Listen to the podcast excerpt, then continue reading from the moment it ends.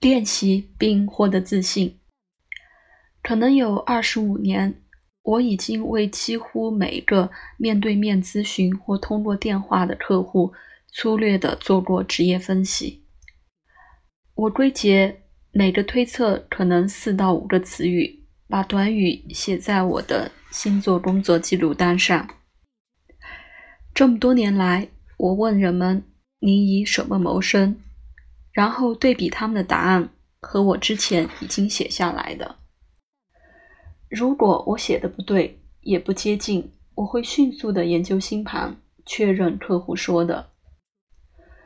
如果我不能找到那个描述，我有足够的信心，通常有礼貌的回复：“可能这不是你正确的职业。”一个丰富的讨论通常就流畅了，我向你保证。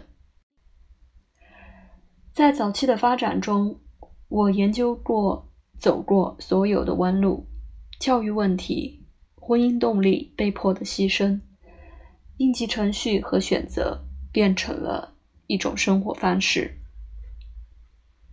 它是有益和安心的。多年以来，我的推测。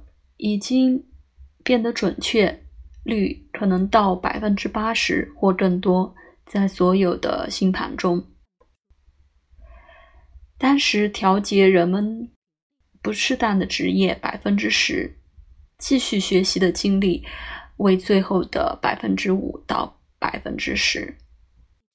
这也是一个练习的方式，一个简单的研究项目结构。